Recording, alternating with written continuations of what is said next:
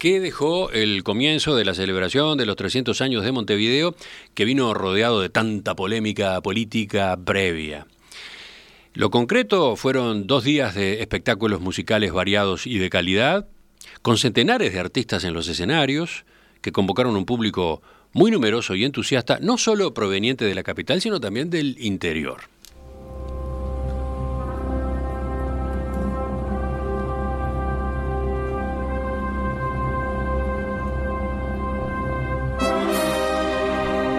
Y en esa agenda, tal vez lo más innovador ocurrió el viernes, con la presentación conjunta por primera vez de la Orquesta Filarmónica de Montevideo y la Banda Sinfónica de Montevideo.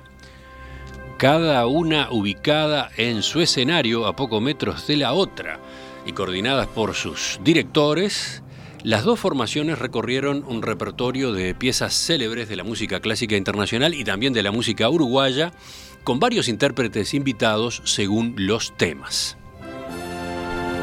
La producción se complementaba con números de danza y otras expresiones artísticas, iluminación especial e ilustraciones gráficas en tres pantallas gigantes. Por último, la locación elegida, en la playa del Cerro, frente al Parque Vaz Ferreira, también se salía de, de, los libretos habituales y generaba un ambiente muy singular y mágico, sobre todo porque el tiempo se acomodó, se portó bastante bien, aunque algo de viento había. Todos ustedes seguramente escucharon o leyeron la promoción previa de ese concierto doble, pero no necesariamente eh, escuchando o leyendo eh, esa promoción uno se hacía la idea, uno podía imaginar cómo sería. Bueno, ahora que ya ocurrió, ahora que el resultado impresionó también, y con la ventaja de que hay un video en YouTube disponible para repasarlo, vamos a conversar con tres de sus responsables, entre otras cosas para averiguar cómo fue por dentro esta experiencia. Están conmigo acá Martín García, director de la Filarmónica desde enero del año pasado, ¿no? Desde enero de 2022. Exactamente. Bienvenido, Martín. Muchas gracias. Está también el otro Martín, Martín Jorge, director de la Banda Sinfónica de Montevideo, pero en este caso por teléfono. Buenos días, Martín. Buenos días, ¿cómo están? ¿Dónde te encontramos? Eh, estoy en el nordeste de Brasil, camino a Fernando de Noroña. Ah, de vacaciones. Sí, bueno, vacaciones. acabas de saciar la curiosidad de, tus amigos acá que eh, se preguntaban qué había sido de tu vida. no, no, no. Aprovechando después de, este, de este concierto del viernes, que, fue un hito muy grande en, en nuestro quehacer a unos días de vacaciones. Bueno, y por último saludo aquí en estudios a Igor Yebra bailarín, coreógrafo, profesor, que fue director artístico del Ballet Nacional del Sodre entre 2018 y 2020, ¿no? Así es. ¿Y que últimamente en dónde andaba? Pues últimamente estaba en una obra de teatro haciendo El beso de la mujer araña junto a Eusebio Poncela. Eh, hemos estado un año y medio de obra de teatro, más de 100 funciones. Eh, la verdad que otra, otra nueva experiencia para añadir a mi currículum muy interesante y que me ha divertido mucho y he aprendido una barbaridad. ¿En eso estabas cuando te convocaron para esta producción? En eso estaba. ¿Y te vas a quedar unos días más todavía? Me voy a quedar, sí, sí, me voy a quedar unos días, disfrutando del verano y el calor. Vamos por partes. ¿Qué, les parece si en principio hacemos una aclaración, una explicación para los oyentes a propósito de qué son estas dos orquestas o estos dos conjuntos eh, y en qué se diferencian? No sé cuál de los dos Martín arranca.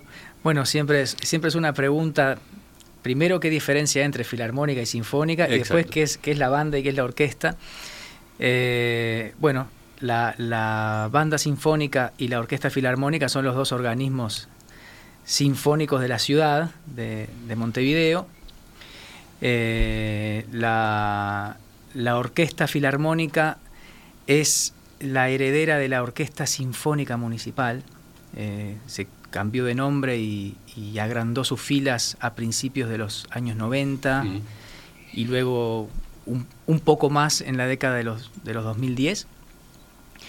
Y es eh, una gran orquesta sinfónica que tiene todos los instrumentos eh, de las distintas familias, los violines, las violas, los chelos, los contrabajos, los vientos. Este, eh, y tiene la, integración propia de las orquestas del repertorio eh, clásico y de las, de las grandes orquestas sinfónicas del mundo. Eh, y la banda sinfónica, vamos a preguntársela a tu tocayo, Martín Jorge, ¿qué es esa otra eh, orquesta o conjunto? La, la, banda sinfónica, igual yo creo que habría que hacer primero una, una, diferencia que tiene que ver con los apellidos, que vos preguntabas, que es la pregunta más común de la gente, ¿cuál es la diferencia entre una sinfónica y una filarmónica? Y esa, esa, pregunta es eh, ninguna, simplemente son dos temas semánticos que pueden acompañar a lo mismo. Eh, en el caso de la banda, creo que la, gran diferencia con la orquesta vienen, emergen de tradiciones distintas como ensambles musicales, y la, la diferencia más obvia es que las orquestas tienen una mayor cantidad de instrumentos de cuerda que otros tipos de instrumentos, y las bandas tienen una mayor cantidad de instrumentos de viento. Ah, hay, un, hay un equilibrio distinto en la composición, digamos. Hay un equilibrio distinto en, la composición. De hecho, eh, nosotros en los músicos, ahora seguro que Martina dice, va a gozar una sonrisa cuando yo diga esto, tenemos como una especie de Biblia, de, este, enciclopedia británica que se llama el New Grove Dictionary of Musical Musicians, que desde hace más de 100 años es como la, palabra maestra sobre qué es y qué no es el música, y el, y el Grove define a la orquesta como un ensamble de instrumentos de cuerda de la familia del violín más contrabajos, a los cuales se suman distintos instrumentos de viento y percusión. Pero eso eh, implica que la orquesta tiene una homogeneidad en un sonido que se lo da a la cuerda frotada, los violines, las violas, los chelos, los contrabajos. La banda, al tener mayor cantidad de instrumentos de viento, e incluso incluye algunos que no tienen las orquestas, como pueden ser, por ejemplo, los saxofones, tiene una mayor heterogeneidad de sonidos. Y si bien en las orquestas eh, su estabilidad o su composición estable o su, sus cantidades de instrumentos y sus repertorios ya, ya están establecidos hace más de, de 150 años, o sea, digamos, Martín ahí, no sé si comparte, alrededor del siglo XVIII ya se establece lo que hoy consideramos una orquesta sinfónica, después simplemente va creciendo en cantidad de músicos según las dificultades de repertorios. Las bandas que en su momento estuvieron muy vinculadas al desarrollo de la música militar, que fueron pensadas y se desarrollaron instrumentos específicos como el saxofón para poder tocarse a caballo y que se pudiera sonar mientras estaba montado, va teniendo distintas transformaciones y pasa a lo que se llaman las bandas de concierto, que nosotros llamamos las bandas sinfónicas, que es cuando la banda deja de tener esa tarea de acompañar un desfile, de acompañar un motivo militar y se sienta en la sala de concierto y su conformación también parece cambiar y se termina de establecer a mediados del siglo XIX. Muy interesante toda esa explicación, creo que fueron aclarando varias dudas que yo por lo menos tenía y me imagino que, el público también.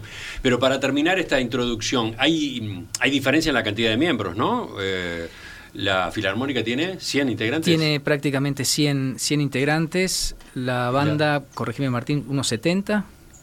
Sí, sí, sí, 72, 74. Y la última pregunta. sé que es un número, nunca me termino de acordar si son 72 o 74. Y la última pregunta, ¿hay diferencias en los repertorios que interpreta una, interpreta la otra? Bueno, digamos que la, la orquesta, eh, lo, que es una orquesta propiamente, que es como, como, eh, como recordaba Martín a partir de la, de la definición del, New Grove, eh, que sería el, el, ensamble de, la, de, cuerda con, con, con, los demás instrumentos que se agregan, digamos que va, va de la mano del desarrollo del, de lo que hoy es el repertorio canónico, clásico, sinfónico, digamos. Eh, la banda es cierto que estaba, estaba unida al, al, desarrollo de la, de la música y de la vida militar, pero luego se, se expande y, se transforma, por ejemplo, en, lo que son, son, son las bandas de concierto, em, hay una, una heterogeneidad, eh, me parece que, hasta en el propio origen del, del, ensamble. Eh, y, por ejemplo, la, eh, la, la, banda sinfónica de nuestra ciudad al, momento de, que se crea, uno de los objetivos era llevar el repertorio sinfónico por los distintos barrios, tocar al aire libre. Eh, Una cosa más itinerante. Más itinerante, pero, pero con un repertorio que estaba, eh, digamos, anclado en el repertorio clásico, trasladado, transcripto para, para, el, para el grupo de instrumentos mm. mayoritariamente de viento. Mm. Eh, ¿Termina siendo la, banda eh, el conjunto que va más por el lado de la música popular? ¿Se da eso también? Martín. Martín. Eh, muchas veces la, palabra de bandas se, utiliza también, o sea, es una, es, una de esas palabras en música con múltiples significados, que desde la banda de música popular hasta la banda de rock, hasta la banda que yo armo con, mis amigos según lo que toque. Yo creo que la, heterogeneidad de su composición instrumental y, las tradiciones de donde emana le permiten ciertas flexibilidades que también tiene que ver mucho con la cantidad de músicos, la, tipología de músicos, si se establece como una banda de concierto o no, como es el caso de la Banda Sinfónica de Montevideo, que eh, esa evolución que las orquestas tuvieron del siglo XVIII ya terminó para las bandas alrededor de 1950, ya se estableció lo que es una banda sinfónica, cuántos de cada instrumento, y eso aúna varias tradiciones. Por un lado, esta tradición que decía Martín, que es la tradición de, de las transcripciones, es decir, obras que fueron pensadas para otros ensambles, como orquestas, se reescriben para los instrumentos de la banda. Y como bien señalaba Martín, así surgió nuestra, nuestra banda sinfónica en 1907 cuando Montevideo se empieza a expandir, empiezan a crearse los primeros eh, eh, paseos públicos, parques públicos, se crea el parque urbano, el parque Rodó, la playa Capurro, el Prado Oriental, y se necesitaba música, y en 1907 la música era en vivo o no era,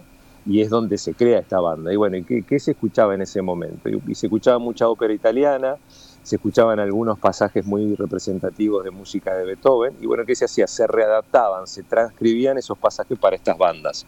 Y esa herencia, que la siguen manteniendo hoy las bandas de concierto, de tocar transcripciones, piezas originales para orquesta en espacios distintos a los que podrían llegar las orquestas.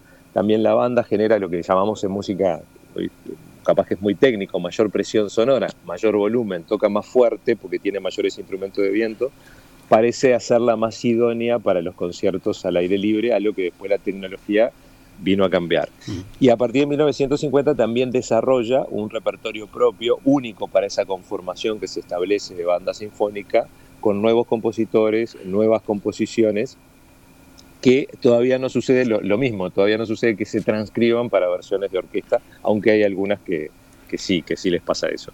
Con respecto a la música popular, hay un, hay un elemento adicional y es la relación de las, de las orquestas, de las orquestas sinfónicas, como es la Filarmónica de Montevideo, con el repertorio popular. Eh, y esto es, transitado el, siglo XX, eh, la formación sinfónica se, incorpora eh, un poco de la mano del surgimiento de los grandes estudios, primero de cine y de la mano de compositores de la tradición europea, de una tradición neorromántica que no encontraba lugar en el escenario porque porque la música que se estrenaba a, nivel de concierto se, bueno, se rompió una tradición y se estrenaron otras cosas. Estos músicos encontraron un lugar en el cine y la, y la orquesta sinfónica con, este ensamble de cuerdas y con los demás instrumentos eh, pasa a, ocupar un, un, lugar adicional en el, en el imaginario auditivo mm. de la gente. Y en, en las programaciones eh, más recientes, y el caso de la Filarmónica es muy notorio, sobre todo a partir de la impronta de Federico García Vigil en los 90, mm. con la creación de programas como Galas de Tango, mm. etcétera, eh, la incursión y la incorporación de repertorios populares, eh, que en algunos casos es muy natural, sobre todo en el caso del tango, porque lo único que tenemos que hacer es poner bandoneones y ya tenemos la orquesta. O sea que la música popular va en las dos orquestas, en definitiva. Exacto. No, no hay una separación. Sí, sí, sí. sí. Miren para cuánta información para cuánto antecedentes y explicaciones dio esa pregunta tan inocente de cuál es la diferencia entre la filarmónica y la banda sinfónica. Igor, ¿cómo te fue? ¿Aprendiste? Bien, no, no, me, ha interesado mucho la respuesta, aprendí un montón. Eh, me da envidia porque en el ballet no suceden esas cosas. Estaría bien también eh, tener diferentes ensembles.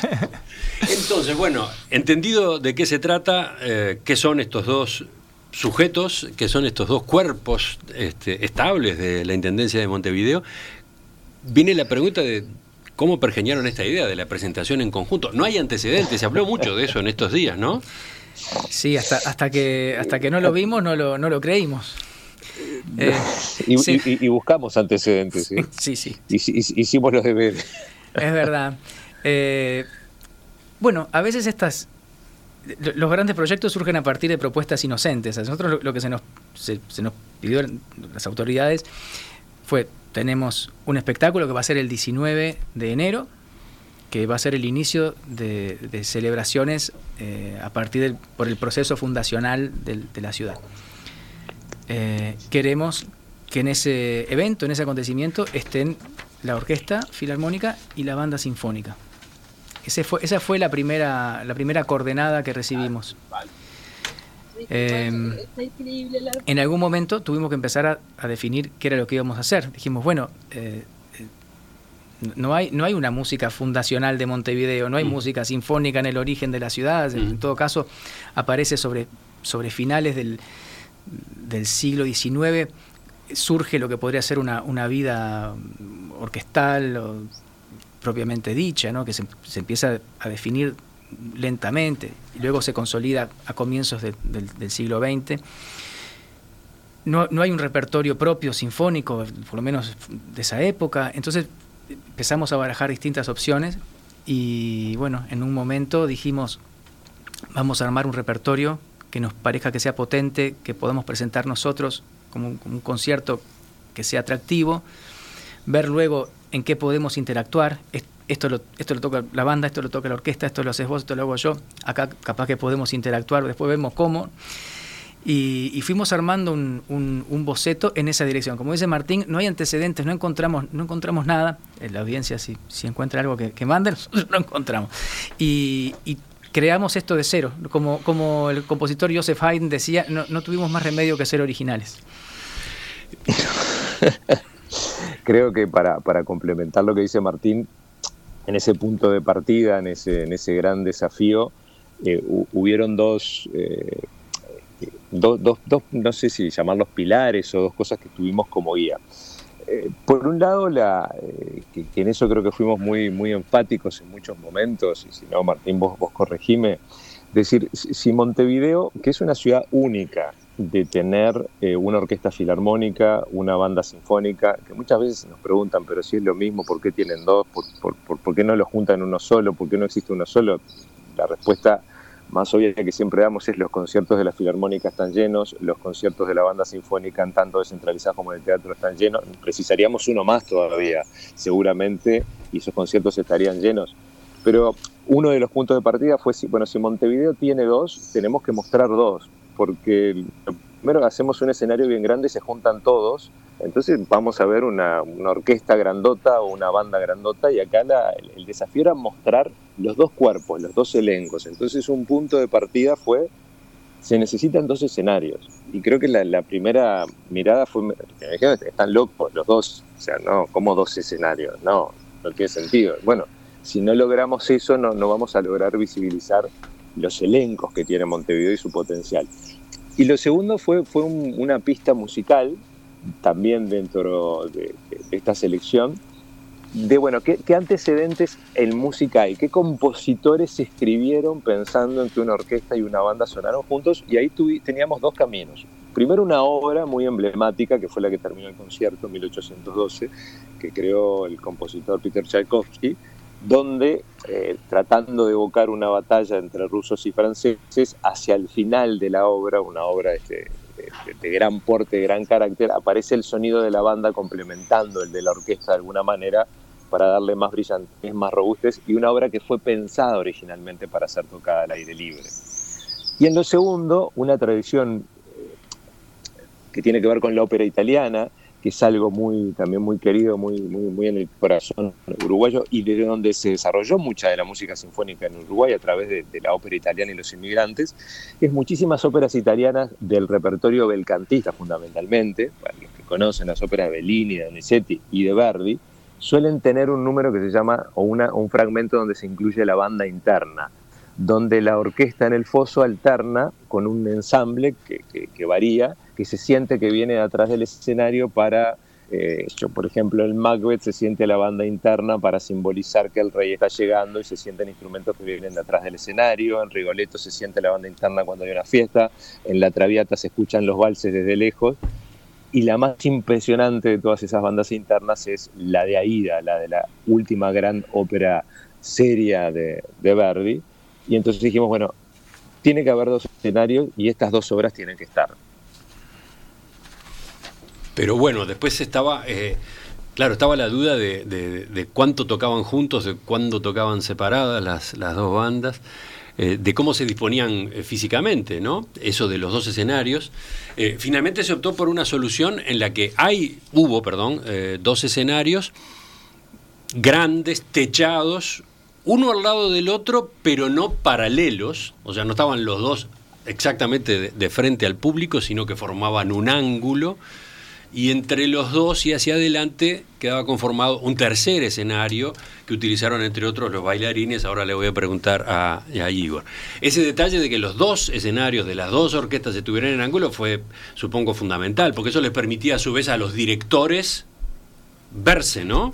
Bueno, ahí hubo una, una solución también de orden técnico y de la, de la propia construcción del escenario.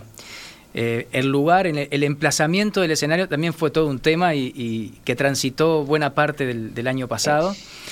Y, la, mm, y, el, y el ángulo y la, forma que adoptó este escenario doble eh, terminó siendo una, también una, una, decisión de orden técnico para viabilizar este, este monstruo mm. que, que, no existía. Como decía Martín, una opción era juntar más de 170 músicos en un escenario y mezclar todo. La otra era precisamente eso, visibilizar ambos elencos. Entonces, bueno, se, encontró esta solución y el hecho de que estuvieran inclinados para nosotros, o por lo menos para mí, hasta que llegamos al lugar, yo no sabía si, si esto nos iba a permitir vernos más entre, entre Martín y yo, o vernos menos, poder interactuar más o menos. Y, de hecho contamos con un apoyo eh, a, nivel, a nivel visual con, con pantallas. Yo, yo, veía a Martín a través de un monitor y él, y él me veía a mí. Después en el concierto yo no Martín, yo creo que lo miré dos veces el monitor, no, no mirábamos de costado. Sí, yo también. Me, me, daba vuelta y te miraba vos directamente. exacto, sí. porque de hecho podían verse. Si giraban se veían. Este, los músicos no, el, resto de los músicos no. Estaba cada uno adentro de, de, su espacio. Y tenía como referencia la, la mano del director. Y una cosa importante, porque es distinto el formato que adquirimos cuando ensayamos, porque ese fue otro tema, ¿dónde, dónde metemos todo, metemos nosotros para poder ensayar todo esto tan grande? Ensayamos en el ballroom del, del Radisson, aquí donde, donde estamos, eh, y bueno, por el espacio nos obligó a, ubicarnos de otra manera. Hay fotos de esto que van a quedar, yo creo, para siempre como una curiosidad con los elencos enfrentados y los directores eh, espalda con espalda. Ah, eso es más complicado todavía. Eh, bueno, nos permitió armar musicalmente el espectáculo en, eh, en, estos ensayos y trasladarlo al escenario. Y, bueno, cuando escuchamos ese primer ensayo acá en, este, en, el, en, el, en el Radisson, dijimos, funciona.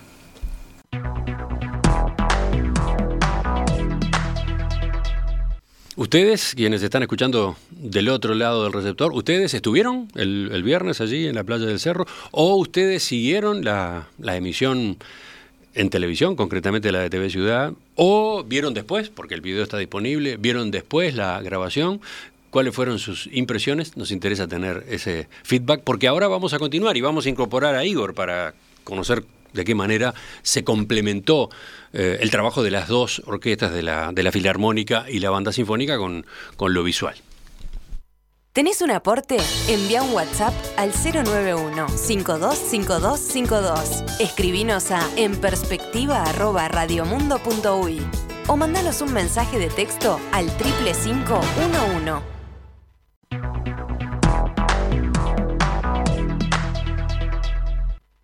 Estuvo espectacular, un, tipo de producción que debería repetirse. Felicitaciones, dice Ana. Muchas gracias. repetirse. Igor sonríe allí. Es flor de desafío esa, esa alternativa, ¿no? José dice, gracias, vivo en el cerro, para mucha gente que no tiene para una entrada fue aquello una maravilla. Eh, otra dice, no tengo palabras para agradecer a ambos lo que lograron con sus músicos. De vuelta aparece el término maravilla, grandiosidad. Lo vi por televisión a muchos kilómetros de distancia y mi emoción fue tremenda, señala Laura.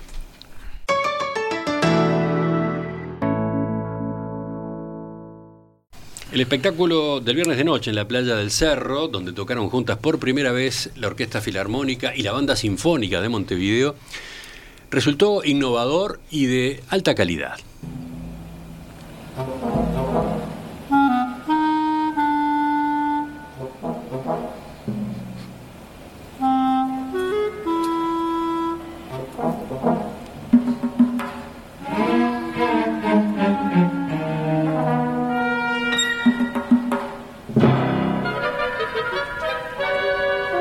Grandes dimensiones y localizada en un escenario no convencional, aquella producción abrió la celebración por los 300 años de la ciudad y recibió al final una larguísima ovación del público. ¿Cómo se gestó esa experiencia? cómo la vivieron, quienes la concibieron y dirigieron. Estamos esta mañana en perspectiva conversando con Martín Jorge, director de la Banda Sinfónica de Montevideo, Martín García, director de la Filarmónica, y también Igor Yebra, bailarín, coreógrafo y profesor que fue invitado a complementar la música con las expresiones artísticas, por ejemplo, por el lado de la danza.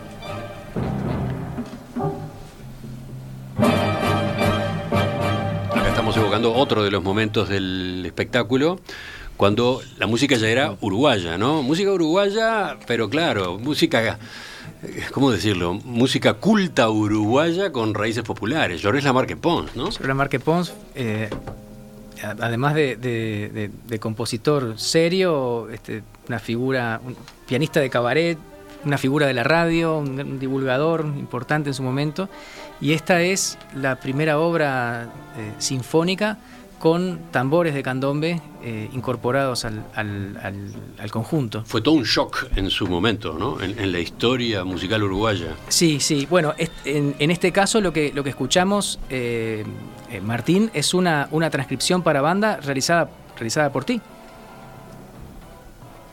No, esta no, esta es una realización eh, que hizo Miguel, Miguel Pose, el anterior director de la, de la banda sinfónica, hizo una transcripción de la suite de ballet según Figari. Este es el cuarto movimiento de la suite, es esa obra de la que ustedes hablaban, que justamente se llama Candombe, que está inspirado en alguno de los cuadros que se llaman Candombe de, Figari, con lo que cierra el ballet. Y, aparte tuvimos nada más y nada menos el honor en la banda de que la cuerda de tambores estuviera integrada por, por tres generaciones de la familia Núñez, encabezada por el, Lobo Núñez, un referente del mundo de candombe, junto con Camilo y con Fernando, con su hijo y con su nieto, que fue un, gesto, un gesto hermoso tenerlos ahí tocando con nosotros.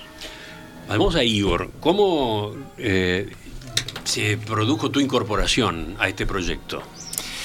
Pues bueno, de, locura, eh. como todo el proyecto en sí, una locura maravillosa. Yo estaba tranquilamente ahí en medio de una obra de teatro y recibí una llamada, en este caso de Martín Jorge, que me habló un poco del, del proyecto y me dijo a ver si me apetecía involucrarme y bueno, como yo estoy un poco, me gustan los retos y los desafíos y amo además eh, Montevideo y Uruguay en general, me pareció una, una cosa única, ¿no? Y ya pues esto es una cosa única como se ha demostrado y... Y bueno, decidí incorporarme eh, y como lo han contado, o sea, lo que teníamos era un, un guion musical maravilloso que la verdad a mí me ha ayudado mucho el, pero tampoco había mucho más, había que darle un sentido y había que darle un, hilo conductor y contar una historia, ¿no? Estábamos celebrando y a mí me parecía interesante, pues bueno, contar una trayectoria de cómo se genera y cómo se crea una ciudad en, en 300 años, ¿no? Y para eso eh, fue de gran ayuda el, trabajo en, en las, en las pantallas, todo lo que se hizo digitalmente en las pantallas, que bueno, en, la grabación de televisión no se pudo apreciar, muy bien y ahí lo que hacemos es contar una historia a través de la música, ¿no? Cómo se crea, cómo por ejemplo, pues bueno, con ese amanecer eh, maravilloso, que además eh, con la música de Zaratrusta va perfecto, luego cómo se crean a través de, las líneas, los, trazos de una ciudad en, mapas, después cómo se van formando las calles, cómo se van formando los edificios emblemáticos hasta que llegas a lo que es una ciudad que es, su alma, ¿no? Y ahí venía perfecto toda la parte de la música uruguaya con el cantón, el tango, el, malambo y luego pues bueno, y luego cerrarlo con, la gente, ¿no? Y cerrarlo con la gente que es quien conforma y hace una ciudad, me parecía que era bonito hacerlo con bailarines, ¿no? Eh, que además es el campo, el campo mío directo. ¿Y cómo se seleccionó a los bailarines? Bueno, fue complejo porque además estábamos en prácticamente, yo empecé a trabajar aquí el, 2 de enero, o sea, entonces la mayor parte estaban de, vacaciones. Ahí tengo que agradecerles a muchos de ellos que dejaron las vacaciones para, para venir, ¿no? Y a mí me parece... paréntesis, las dos orquestas también estaban teóricamente de vacaciones. Bueno, eh, enero es un mes este, histórico de, licencia de, toda la vida y en este caso, este, bueno, fue la primera actividad en enero, yo creo que en la historia de, por lo menos de la orquesta. Quería hacer una acotación. Sí, perdón, Martín. Martín, Jorge. No, en, la historia de ambas. Quería hacer una acotación en lo que decía Igor recién, porque, eh, mejor hecho, una, una, interrupción, porque Igor, tú hiciste una, una intervención sobre el repertorio musical. Agregaste una, una pieza muy interesante. Sí, no, hice una, intervención porque me parecía, me parecía bonito, ya que yo soy vasco y vengo de ahí, hacer ese guiño a, a Zabala, ¿no? Entonces, bueno, pues después de la primera pieza de, Zaratrusta añadimos el agurra, que es el saludo que los vascos, y además te lo, bailan los intendentes, hacen eh, cuando ocurre un acto oficial, ¿no? Eh, me parecía un guiño bonito y que un bailarín además lo, bailara, ¿no? Pero yo te había preguntado a propósito de los bailarines. Los bailarines, sí, bueno, ahí lo que quise mm, es, es hacer lo que es eh, mostrar la diversidad de una ciudad también, ¿no? Y entonces, bueno, pues contacté con todo tipo de bailarines y, hacemos una muestra, pues bueno, hay bailarines de danza clásica, el, número de malambo que me parecía maravilloso y lo bailaba un malambista junto a una bailarina de breakdance, eh, mm, una pareja estupenda. El número de malambo, aclaremos, este, eh, formaba parte de del espectáculo cuando se recurría a la obra de Ginastera, ¿no? La, la mm. obra estancia de, Alberto Ginastera. Sí, sí, el, el, malambo, la danza final de ese, de ese ballet, que fue uno de los números en que dijimos acá alternamos, hacemos, un ping-pong de, escenarios. Eh, vos haces esta frase, yo hago esta otra. Eh, y bueno, fue de esas cosas que hasta que no la probamos no, no sabíamos cómo iba a ser y funcionó magníficamente. En este caso, un compositor argentino, ¿no? Ahí ya no estábamos en, Uruguay, sino que cortábamos con el Río de la Plata. Sí, queríamos una música de, inspiración, este, podríamos decir, del campo, que tuviera eh, gran brillo, vértigo, virtuosismo orquestal. Eh, nosotros adolecemos un poquito de eso porque, por ejemplo, las, grandes obras sinfónicas de Eduardo Fabini, que son maravillosas y que, y que forman parte de, nuestro, de nuestro interés y nuestro repertorio permanente y que estamos grabando además, eh, no tienen mm. la espectacularidad que buscamos para, este espectáculo. Seguimos con Igor entonces. No, ahí por ejemplo a mí me ayudó eso, el, saber que estaban en ese mismo número, estaban las dos, eh, la, orquesta y la banda se, compartían el número, a mí me ayudó por ejemplo pues para que me viniera a la cabeza el que hubiera ese, ese compartimento también en, la danza, ¿no? una bailarina de break que no tiene nada que ver con un bailarín de, malambo, que además tuvo gran dificultad con, con las bolas con el viento que había, o sea, tuvo que cambiar con las voladoras. Tuvo que cambiar, tuvo que cambiar el número eh, y todo lo que tenía que golpear el suelo lo tuvo que hacer aéreo por el, por el viento. o sea, el tapete esa era otra pregunta que yo les iba a formular. ¿Cómo los había tratado el viento, en definitiva? Porque en la tarde el viento estaba bravo, se veía en, los preparativos. Eh, después aflojó, pero no desapareció del todo. Se notaba en, cómo se movían las telas detrás de cada uno de los dos escenarios, de esas dos, entre comillas, carpas. Pero por lo visto esa protección no alcanzó no fue suficiente. Bueno, yo diría, a veces los dioses acompañan y en este caso ocurrió, porque, por ejemplo, el día que llovió, terminó el escenario y llovió de madrugada, terminó el ensayo y llovió de madrugada. Y en el caso de los escenarios, lo que a, mí me pasó que cuando sentía el viento, cuando nos acercábamos al, cerro, que me, preocupaba, se, se armó de una manera tal, cubriendo con, telas determinadas, este, eh, determinados espacios que quedaban en, la estructura, que no, no había corriente arriba del escenario. Uno tiene miedo por estos mm. conceptos al, aire libre, por los instrumentos son muy delicados, las mm. maderas se pueden quebrar, etcétera y no lo, no lo padecimos arriba del escenario. Por eso me llama la atención lo que, lo que dice Igor, pues no nos enteramos del problema del bailarín. para los bailarines, eh, es más, cuando llegamos una hora antes, el, el, tapete de danza, lo que se pone abajo, eh, era, era como el mar, o sea, se levantaba del, del suelo de una manera ah, increíble. Y durante la función también se estaba levantando, entonces eh, ya te digo, él no podía golpear, cuando saltaban los bailarines no, no, tenían la certeza, o sea, la visual no podía saber dónde estaba el suelo porque sabía, se, les estaba levantando unos centímetros. Pero bueno, son cosas del directo y de la magia del espectáculo que afortunadamente luego funcionaron muy bien. Y entonces para completar, digamos, el, el concepto de lo que decidiste armar, lo que propusiste desde el punto de vista visual, bueno, al final era, eh, era contar eh, esa historia utilizando, utilizando la, música que en ese aspecto estaba muy, muy bien elegida, no porque estén aquí, se lo dije.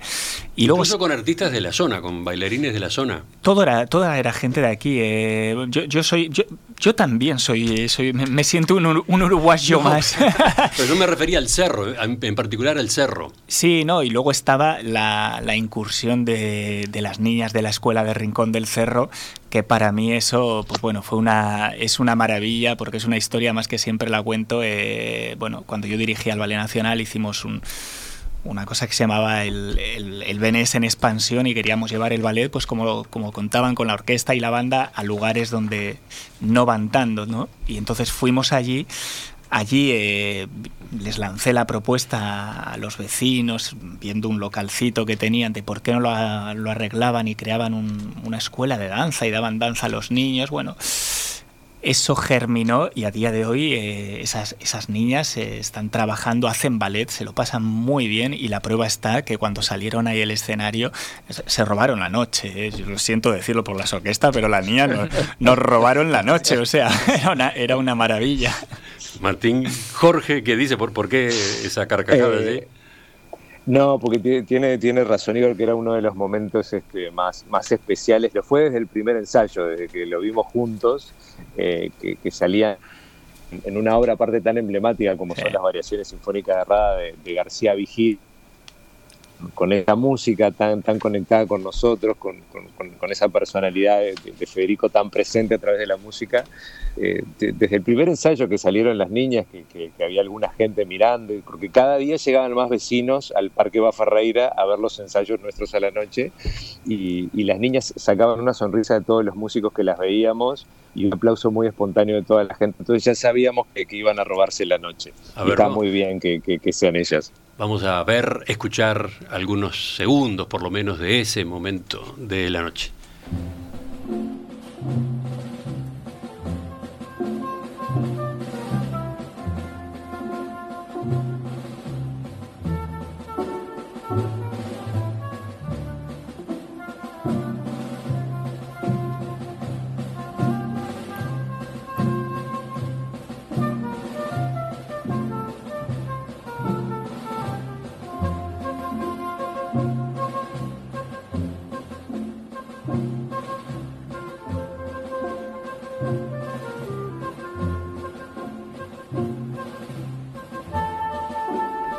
Ustedes decían, es Variaciones sobre un tema de Rada de Federico García Vigil, ¿no? Esto es a propósito de una canción de Rada, ¿no? El candombe palfato, un candombe palfato, en esa transformación que hizo García Vigil, eh, en la que mm, se acercó al bolero de Ravel, ¿no? Una cosa por el estilo. Sí, es una idea bastante genial. Eh, Federico, que, que fue maestro de Martín, Jorge y mío, eh, incursionó, sobre todo en, su época más joven, como compositor. Luego cuando se hizo famoso como director, creo que bastante menos. Y esta es una de las obras que hizo cuando ya era un director, digamos, consagrado. Eh, y, la idea, en verdad, es, muy, original y muy interesante, que es tomar la estructura del bolero de Ravel, que tiene el, ostinato con el tambor, en este caso el tambor hace un ostinato, pero con el, con el ritmo de marcha camión de la murga, y pone un, en lugar de la larga melodía del bolero, está una melodía muy larga y muy, muy linda de Rubén Rada, que la trata del punto de vista orquestal de la orquestación tal como lo hace Ravel, con los mismos grupos de instrumentos, los mismos instrumentos. Es nuestro bolero de Ravel. Nuestro bolero de Ravel. Y Federico decía, cuando, dice, cuando yo era joven, yo no quería ser director, yo quería ser orquestador, quería ser como Ravel, por eso me fui a estudiar a Francia. Y funciona muy bien. Sí, realmente que sí.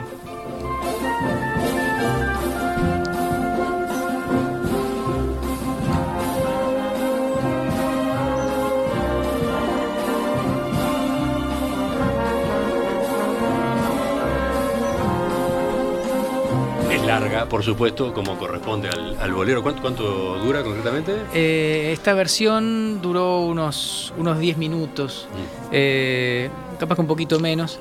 Hay un, solo de batería de Murga en el medio, aparece una, batería. Eh, y, es una obra que, tal como, como, la, como la obra de Ravel en este caso, también podemos ver los, los solos y las intervenciones de cada uno de los instrumentos de la orquesta. Es muy interesante. La, batería de Murga justamente. Martín Jorge. Que ahora que, Martín estaba diciendo, este, de alguna manera, esta obra tan característica, aparte del periodo donde, donde fue compuesto tan posmodernista, al utilizar la estructura del bolero, eh, yo creo que Martín merece un reconocimiento especial porque él también en un momento de la creación de este espectáculo tuvo una idea que, bueno, yo te contaba, bueno, tenemos que tocar este 1812 de Tchaikovsky, sabemos que tenemos que tocar ahí, ¿qué hacemos con el resto? Y Martín eh, dijo, así como, como la sinfonía o la forma de una sinfonía tiene un arco musical que pasa por, por cuatro estados, por cuatro etapas, tal vez nuestro espectáculo tiene que seguir ese camino. Y, con esa idea que, le levanto el centro para que él la responda, fue como, como se terminó armando este, este recorrido musical, que me parece una, idea brillante que tuviste. No, Martín, no es para tanto. Muchas gracias. Los, Martín se llevan muy bien, por lo visto. Sí. Eh, bueno, eh, en, esa, en esa gran hoja en blanco que teníamos, dijimos, vamos a armar una estructura musical y sigamos la forma más vieja y más probada y, que sabemos que va a funcionar, que es tener una introducción, una primera parte potente, una segunda parte reflexiva, que es el movimiento lento de la sinfonía, una, parte eh, una parte danzable, que sería el minué o el, o scherzo, y un final apoteósico, que es el final de la sinfonía. Y quedó de esa manera, y, esta, y el candombe de la suite según Figari de la Marque, y, la, obra de García Vigil y el Malambo conforman esa, sección bailable, digamos, del, espectáculo. Igor, sobre esta particular. Y, y, la comparsita, perdón. ¿no? Sí, claro, la comparsita no, no podía faltar. Pero Igor, ¿qué decía? No, que efectivamente, ya el, el, guion de lo que era la partitura musical te, te facilitaba el poder contar eh, esa historia. Luego, tenía la complejidad que había que hacerlo en poquísimo tiempo. ¿eh? Mm. También la persona que hizo el vestuario, Cecilia, hay que agradecerle el trabajo enorme porque ella al mismo tiempo estaba haciendo todo para el carnaval. O sea, fue, fue una, una locura eh, para todos eh, en tiempo en tiempo récord. Por eso me reía cuando dijo alguien, y habría que volver a hacerlo. Bueno, una vez hecho se puede volver a hacer, pero ponerte otra vez a hacerlo, o sea, te, te, dicen de nuevo, vuelves a hacerlo y dices, pues tienen que ser celebrando otros 300 años. Enseguida volvemos a esta entrevista a tres voces. Repasamos algún momento más del espectáculo del, viernes de noche y mm, recogemos lo que los oyentes nos están haciendo llegar.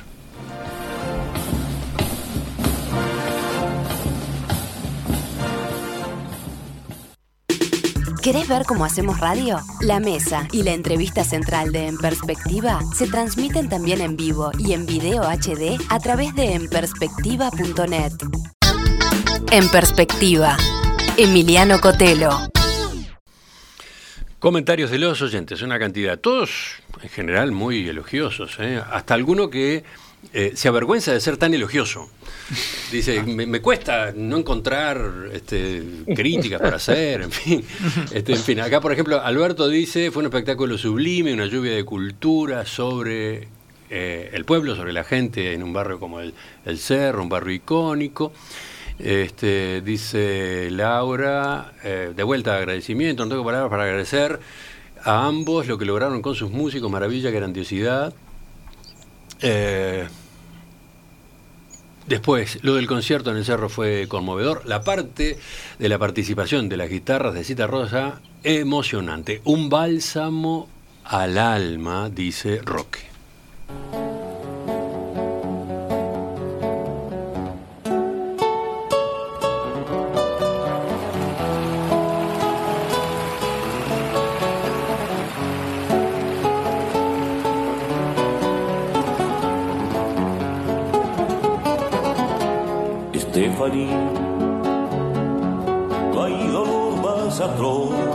Que ser Sí, este fue uno de los momentos culminantes del repertorio.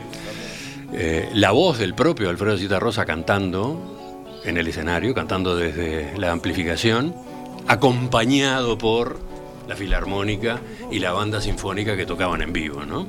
Más las guitarras, más las guitarras, el cuarteto de guitarras encabezado por Julio Covelli.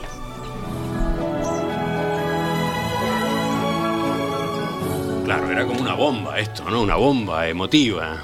Tremendo, tremendo. Esto es, eh, es fruto del, espectáculo que, hicimos en 2023, Adagio a Citarrosa, con, arreglos orquestales nuevos, con, con Covelli y su cuarteto de guitarras, y con una tecnología que nos permitió eh, extraer la, voz de Citarrosa con una calidad y con una, con una libertad para manejarla que es prácticamente como estar interactuando con el cantante. Esa era una de mis preguntas. Eh, en la pista que ustedes utilizaron está solamente la voz de Citarrosa, no hay la instrumentación de la grabación original. Está solamente la voz. Solamente la voz. Sí, eh, en un hay un antecedente, un espectáculo que se hizo a principios de los 2000 eh, en calidades con, una, con, un, con medios técnicos muy inferiores.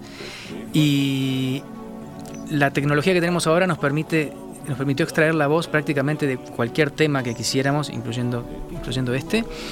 Y, y además la, se maneja a través de un, de un dispositivo eh, que permite cambiar la velocidad, permite Está, además, cada una de las cuartetas está editada de manera separada, entonces eh, permite una, una, espontaneidad en la interacción con la voz. El, el que opera la consola es, es, como si fuera un músico de la orquesta, digamos. Sí, sí, muy interesante esa parte tecnológica, pero el resultado, claro, el resultado era... Es un, es un golpe directo al pecho, es tremendo. sí, un golpe directo al pecho, al mentón. No, mira, mira que a mí, yo además se lo pregunté, le dije, pero ¿y qué vamos a hacer? ¿Esto va, va, a ser solo la música? Y cuando me dijo, no, no va a sonar la voz, dije, tenía mis dudas porque no sabía eh, y cuando vi lo, lo que se producía eh, es impresionante. Son arreglos musicales de Franco Polimeni magníficos y lo pudimos hacer, además está hecho con el, con el apoyo con el aval y en buena medida con, la iniciativa del, bueno, del, archivo Citarrosa de los, y de los herederos. Mm. Martín Jorge, ¿tú qué agregas sobre esta interpretación en particular? Yo comparto esa, esa mirada de Martín que era un, golpe al pecho pero una caricia al alma al mismo tiempo. Era, era un momento propio de la filarmónica donde todos en el, escenario de la, de la, banda nos sentábamos a disfrutar y a escuchar porque realmente era muy conmovedora. Lo fue desde el, desde el primer ensayo que, que, lo escuchamos y, el espectáculo que había hecho la Filarmónica en el, año anterior también había sido impactante. Y, era una de esas cosas que, que sentíamos que nos conectaban con, lo mejor de, nosotros mismos, del ser uruguayo, de la música. Y, esto que hacía Martín sobre este arreglo que, hizo Franco Polimeni, que arregló otras de las piezas para, para este concierto, que, encuentra el punto justo del diálogo, esa pregunta que vos nos hacías antes entre la música culta o la música clásica y la música popular. Esta versión de Stephanie creo que, conjunta lo, mejor de las dos expresiones y la funda en una única expresión de poder eh, entregar eh, esta música tan popular, tan querida, que uno tiene dentro de la orquesta filarmónica y, que, nos parezca tan natural y tan cercana. Sí, sí, sí. Eh, Igor, las, las fotos, la galería de fotos de Citarrosa, con ser, digamos, este, fotos simples, también tenían su contundencia, ¿no? Las que se iban proyectando en, las pantallas. Sí, no, y eso ayudó muchísimo porque, a ver, una de las dificultades cuando uno lleva un espectáculo así es que no decaiga. Mm. Y, en este musicalmente tenía, tenía cosas que, que, tenían unos picos muy altos y para, para, mí en este aspecto era complicado el que eso luego no te bajara, ¿no? Entonces, mm. para eso, eh, por eso todo lo que era la intervención escénica y la intervención de las pantallas eh, era fundamental ¿no? para que no se produjera ese momento de subidón, porque después de esto tenías un momento brutal, ¿no? necesitabas algo también potente y, ahí fue cuando todo lo que era la intervención de la escena y la intervención de las pantallas ayudó un montón. Hay que decir que el trabajo de las pantallas eh, lo tuvo que hacer en poquísimo tiempo y incluso había cosas, una de las cosas que quisimos hacer, que era sacar gente, mucha gente al final que conforma la ciudad, no se podía hacer por cuestiones de derechos de autor, o sea, por eso como ha dicho Martín, ¿no? el, que te cedieran estas imágenes y este tipo de cosas es, digno de, agradecer y de mención. En la performance del dúo de bailarines que recién estaban observando quienes seguían nuestra emisión en video, ahí se notaba el viento, ¿no? Ahí se notaba cómo les complicaba el viento, ¿no? Sí, porque luego además eh, las orquestas estaban muy bien protegidas por las telas, pero claro, en, el escenario tú no estabas protegido, estabas protegido por el alma y la, gente que acompañó de una manera maravillosa, que es no hay mejor protección que esa. Eh, bueno, se nos, se nos va terminando el tiempo y claro, es difícil abarcar todo lo que ocurrió allí. Eh, casi sobre el final apareció la comparsita, ¿no? Que no podía faltar.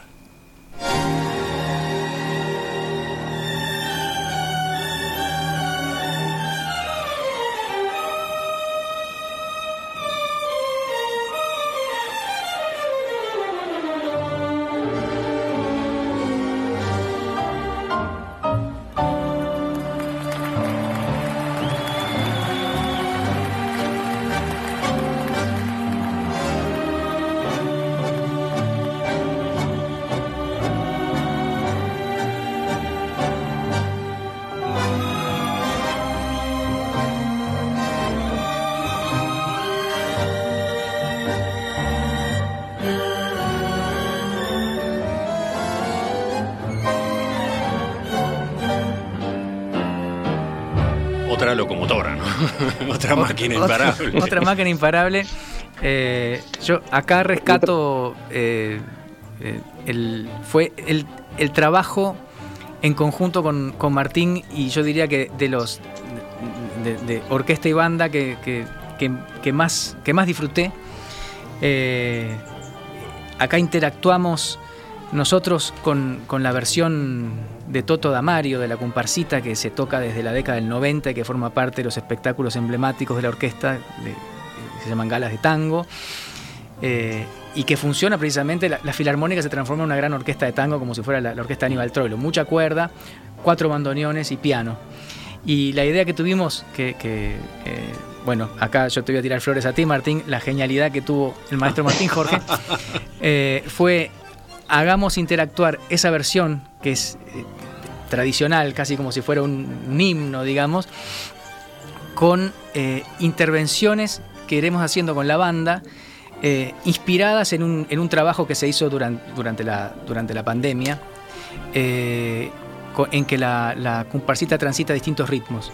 Y precisamente lo que hicimos fue eso, fue intercalar la versión de Damario con, con estos... Este, con estos ritmos que incorpora la banda y luego terminar todos juntos en, un, bueno, en una explosión. ¿no? Y yo ahí le tiro flores a los, a los bailarines, porque además antes lo comentaba sí. con Martín, porque para ellos al principio no, no, lo veían, ¿no? Porque para ellos bailar esto es como para un bailarín de clásico, dices voy a hacer el lago de los cisnes y que en medio te dicen y ahora en medio del lago de los cisnes tienes que hacer, eh, no sé, salsa, salsa ¿sabes? O sea, para ellos era como, ¿y ahora qué? Pero sí, esto... Eh, y, y, la verdad que al final se metieron y, y el, el resultado era espectacular. Bueno, ahora el, el, elogiado, que hable el elogiado. bueno, de, de, bueno, muchas gracias, este, Martín. Pero pri primero que nada, también eh, un, un, reconocimiento a Franco Polimeni, que fue quien tuvo que arreglar esto para, para que funcionara. Y el, el, desafío que nos planteamos, eh, llegando en ese arco musical a, a la final de, de, la parte bailable del show, de la parte que vinculaba a la danza, y nada menos con, con la comparsita, donde ya tenemos una comparsita tango hagamos dialogar la comparsita con esas otras cosas montevideanas, eh, como son el candombe, como son la murga, sobre todo como son la plena, que forman parte de las expresiones cotidianas de la ciudad y, que estén presentes de alguna manera en el espectáculo. Y, como bien decía Martín, durante, durante la pandemia, cuando, tuvimos que hacer muchos ruidos, la última actividad que a a todo, todo el público que nos seguía que nos mandaran un video de su versión de la comparsita, lo que quisieran, siempre y cuando estuviera en, sol menor y estuviera en este tiempo y que nosotros nos, nos comprometíamos un, único video junto con los músicos de la banda donde incorporar todas esas versiones. Y cada, cada persona de distintas partes de Uruguay y del extranjero nos mandó su versión de la comparsita en distintos instrumentos, en distintos estilos.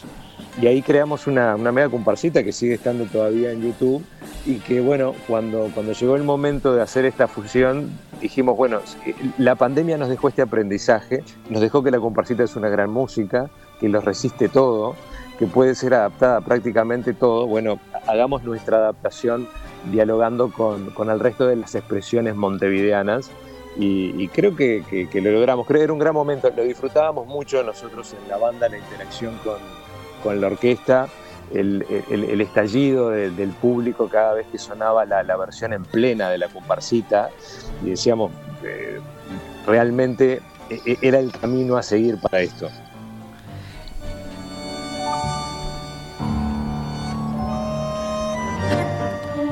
Sí, Martín. Sí, una, una cosa importante, mencionábamos hoy a Covelli y acá en esta comparsita el maestro Néstor Vaz haciendo su solo de bandoneón. En el bandoneón, sin duda. Sí, los eh, músicos invitados, los bandoneonistas en este caso también fueron ovacionados, ¿no? Fueron objeto de, de- de aplausos y de reconocimientos muy especiales de parte de- del público. ¿Cómo les resultó la ovación final? Porque fue larga, ¿eh? Eh, ¿La esperaban? Eh, bueno, pensábamos que esto iba a tener un gran impacto. Eh, luego eh, no- nos pasó lo siguiente, fue larga, pero ah, tenía que saludar mucha gente. Más vale que fuera larga porque tenía que saludar- había 200 personas que tenían que saludar. Bueno, y para terminar... No, este, ¿Sí? fu- Fue increíble. No, no, fue, fue una cosa realmente, como decías, esperaban esta eh, yo creo que esperaba, por lo menos esperábamos llegar al final eh, correctamente y, cerrar ese espectáculo. Impactaba mucho ver al público de los escenarios, no sé si a Martín le, pasaba lo mismo, era mucha gente.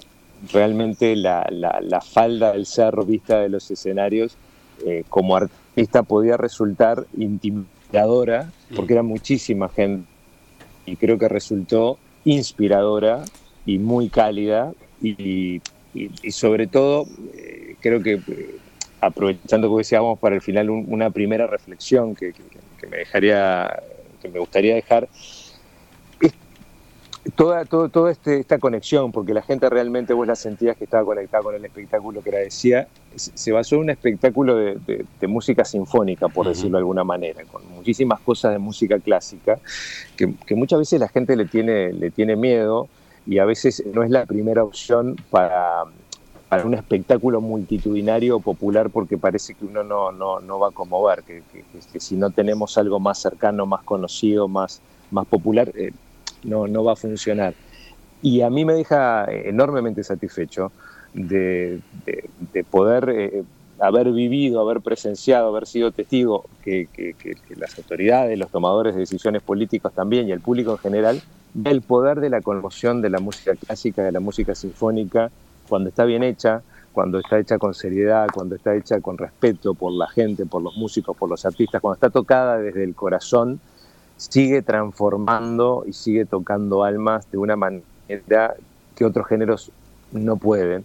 Y entonces yo me quedo muy contento de que este, este, este arranque de, de- de celebraciones haya habido esta apuesta, esta eh, puesta en valor de algo que para nosotros es cotidiano y es, y es obvio, pero que lo haya permitido eh, llegar a un público mayor. Repito lo que quedó dicho, eh, está disponible una, una grabación, la de la emisión que hizo en vivo TV Ciudad, está en YouTube. Eh, creo que es una, una buena aproximación al espectáculo. Eh, tiene incluso eh, valores agregados, por ejemplo, lo que implican las tomas aéreas, ¿no? Lo que implican las grabaciones realizadas con drones que ubican ese escenario en su contexto tan particular, en la bahía, bueno, con, con toda eh, la vista de Montevideo atrás, en la noche. Eso, eso, claro, quien estaba ahí, quien estaba sentado en, en la propia platea, entre comillas, no lo disfrutaba. Tiene, para mi gusto, la, la emisión de televisión tiene debilidades por el lado de lo que fue eh, el espectáculo de danza, por ejemplo, el, el espectáculo que, que coordinó Igor y que se mostró en ese escenario central, que me da la sensación de que ahí no lucen todo su esplendor, ¿no? Sí, bueno, eh, al final es lo que hemos dicho. eh, a estas cosas eh, a veces hay que hacerlas, hay que meterles un poquito más de, de tiempo para poder llevarlas en, a que se vean todo lo que se produce. Es una buena aproximación. Quizás eh, el propio equipo de TV Ciudad tenga lo- el original de- del trabajo de sus cámaras y pueda después armar una versión final este, donde también luzca este otro aspecto de lo que se armó para esta ocasión del, del cerro, ¿no? Sí, eh, bueno, yo, yo, yo me ofrezco voluntario si, si quieren hacerlo para, para echarles una mano. Y lo, lo que decíamos del saludo final, lo que era impresionante, porque yo he estado en muchas cosas y, y también espectáculos eh, muy grandes de este tipo, eh, la gente no se iba, ¿eh?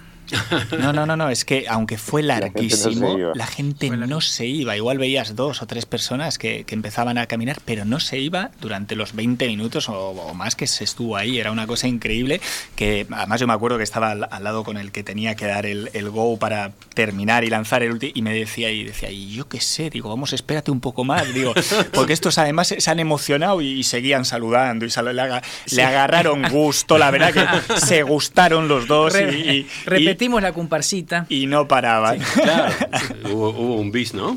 Terminó viendo el, Con un bis. el bis de la comparsita. En perspectiva, desde 1985, periodismo profesional e independiente. Muy pasados de la hora, muy pasados de la hora, voy a agradecer a quienes nos han acompañado esta mañana. Martín Jorge, director de la Banda Sinfónica de Montevideo. Martín García, director de la Filarmónica. Igor Yebra, bailarín, coreógrafo, responsable de, del espectáculo que complementó la, interpretación de los dos conjuntos musicales. Bueno, gracias por acompañarnos hoy y felicitaciones, ¿eh? felicitaciones por el trabajo. Un placer, gracias. Muchísimas gracias, muchas gracias. En perspectiva, una invitación para observar el Uruguay y el mundo también en las redes sociales. Seguimos en Facebook, Instagram y Twitter.